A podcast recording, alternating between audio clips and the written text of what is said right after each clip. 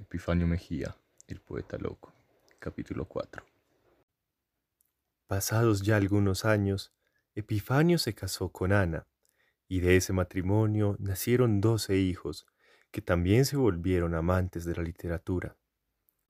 La familia Mejía quiso compartir su arte y afición con la ciudad de Medellín, y empezaron a organizar tertulias a las cuales asistían todos los miembros de la sociedad. Un día en medio de esas tertulias, un hombre de piel trigueña y de estatura promedio se le acerca a Epifanio. Era Juan de Dios Uribe, conocido como el indio Uribe. Este escribía reseñas y críticas en periódicos y quedó encantado por los poemas de Epifanio. Sus poemas son muy buenos. Me gustaría publicarlos. Muchas gracias, caballero. Pero ¿realmente quiere hacerlo?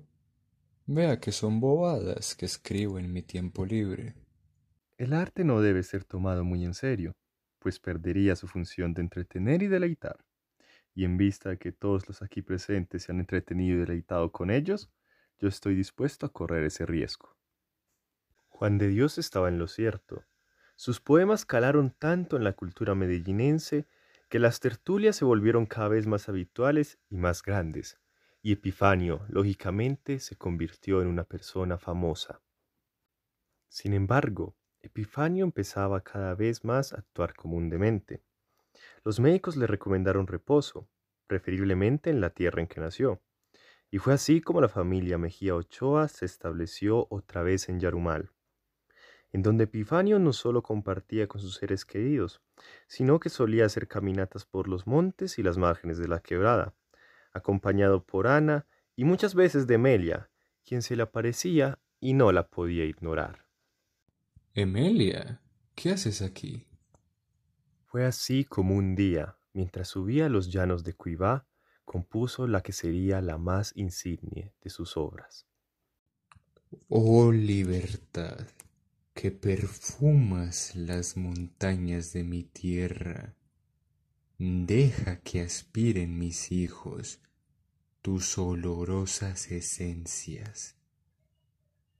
Amo el sol porque anda libre sobre la azulada esfera, al huracán porque silba con libertad en las selvas. Pero también este tiempo de paz, de tranquilidad y de lucidez tocaría término. Recayó en su enfermedad de forma extrema. Era sorprendido echando tierra los alimentos que le servían, o era visto hasta altas horas recitando versos al río. Ante esto los doctores lo diagnosticaron con mal de tristeza y melancolía crónica, y fue recluido en el manicomio del barrio Aranjuez de la ciudad de Medellín. El tiempo pasaba y él no daba señales de mejoría. Aún así seguía leyendo libros y escribiendo poemas. Sus familiares y amigos lo visitaban con regularidad al principio, pero esas visitas fueron disminuyendo paulatinamente hasta que solamente lo visitaba su esposa Ana. Durante una de esas visitas, mientras estaban sentados en la sala frente a frente, Ana estaba absorta en sus pensamientos. Ay, Epifanio, ¿qué te ha pasado? Pensaba en aquel hombre que la había conquistado en su juventud y del cual ahora solo quedaban despojos, aunque no por eso había mermado su amor hacia él. Ella lo amaba a pesar de los sufrimientos que ahora le causaba. De repente, Epifanio habló, sacándola de aquellas meditaciones. Dime, Ana, dime que la ves. Dijo mientras señalaba con un dedo tembloroso hacia la puerta que estaba situada en la entrada. Allá atrás está. Está vestida de rosas que del jardín roba. Epifanio, ya no puedo seguir así. Voy a perder el hilo de la realidad como todos los que aquí están. Epifanio, amor mío. Empezó a musitar Ana con tono melancólico y ojos ajados y llorosos. Yo ya no te puedo seguir acompañando. Hizo una pausa y tomó ambas manos de Epifanio entre las suyas. Pero solo quiero que recuerdes que yo te quise y te querré hasta el día de mi muerte. Y espero que más allá de la muerte nos encontremos nuevamente y podamos ser felices como lo fuimos algún día en esta vida. Pero esta vez sin Emelia. No, no es mi culpa, Anita. Lo dijo con una mirada que, aunque perdida, comprendía la severidad de aquellas palabras que sus oídos, sordos a la realidad, acababan de escuchar. Ella me busca. Ya le he dicho que se fuera, pero no lo hace. No, no lo hace. Epifanio le lanzaba las manos tratando de tomarla para impedir que se fuera, pero no lo conseguía. Esto solo hacía que agitara más desesperadamente los brazos y empezara a llorar y balbucear palabras ininteligibles como si de un niño se tratase. Mientras esto sucedía, con el alma hecha pedazos, Ana se levantó de la silla y se acercó pausadamente hacia Epifanio y le dio un beso en la frente. Él se detuvo y se calmó inmediatamente mientras la miraba dulcemente.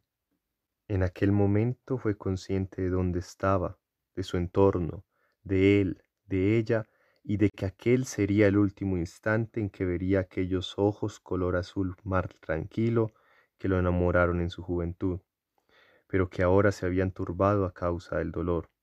Sería la última vez que vería a su amada, aquella mujer que le dedicó sus mejores versos, o mejor, aquellos versos convertidos en una mujer que solo él podía leer. Solo espero que en tus breves momentos de cordura me recuerdes gratamente, o que al menos me tengas tan presente en tu locura como tienes presente a Amelia expresó Ana con aire triste y melancólico, y salió de la habitación llorando rápidamente en medio de la mañana diáfana y fría de aquel día. Epifanio cerró sus ojos agobiados por tan triste visión, y al abrirlos vio entrar por la misma puerta a Emelia, quien le lanzó una sonrisa irónica mientras se acercaba a él. Epifanio tomó un lápiz y trató de escribir algunos versos, pero lo único que consiguió fue dibujar símbolos ininteligibles sobre una libreta de hojas raídas y amarillas. Un mes después de lo ocurrido con Ana, recibió la visita de su amigo Juan de Dios el Indio Uribe, quien lo encontró recostado sobre un jergón. ¿Ese es Epifanio? Para él, Epifanio se encontraba en un estado deplorable. La barba que un día le pareció hermosa y tupida como un bosque antioqueño, Ahora la veía como las fibras deshilachadas de una cabulla. Los ojos que un día le parecieron que contenían un océano, ahora le parecían las gotas de algún líquido más grisáceo que azulino. El cabello que le parecía limpio y sedoso, ahora le parecía grasoso y mugriento.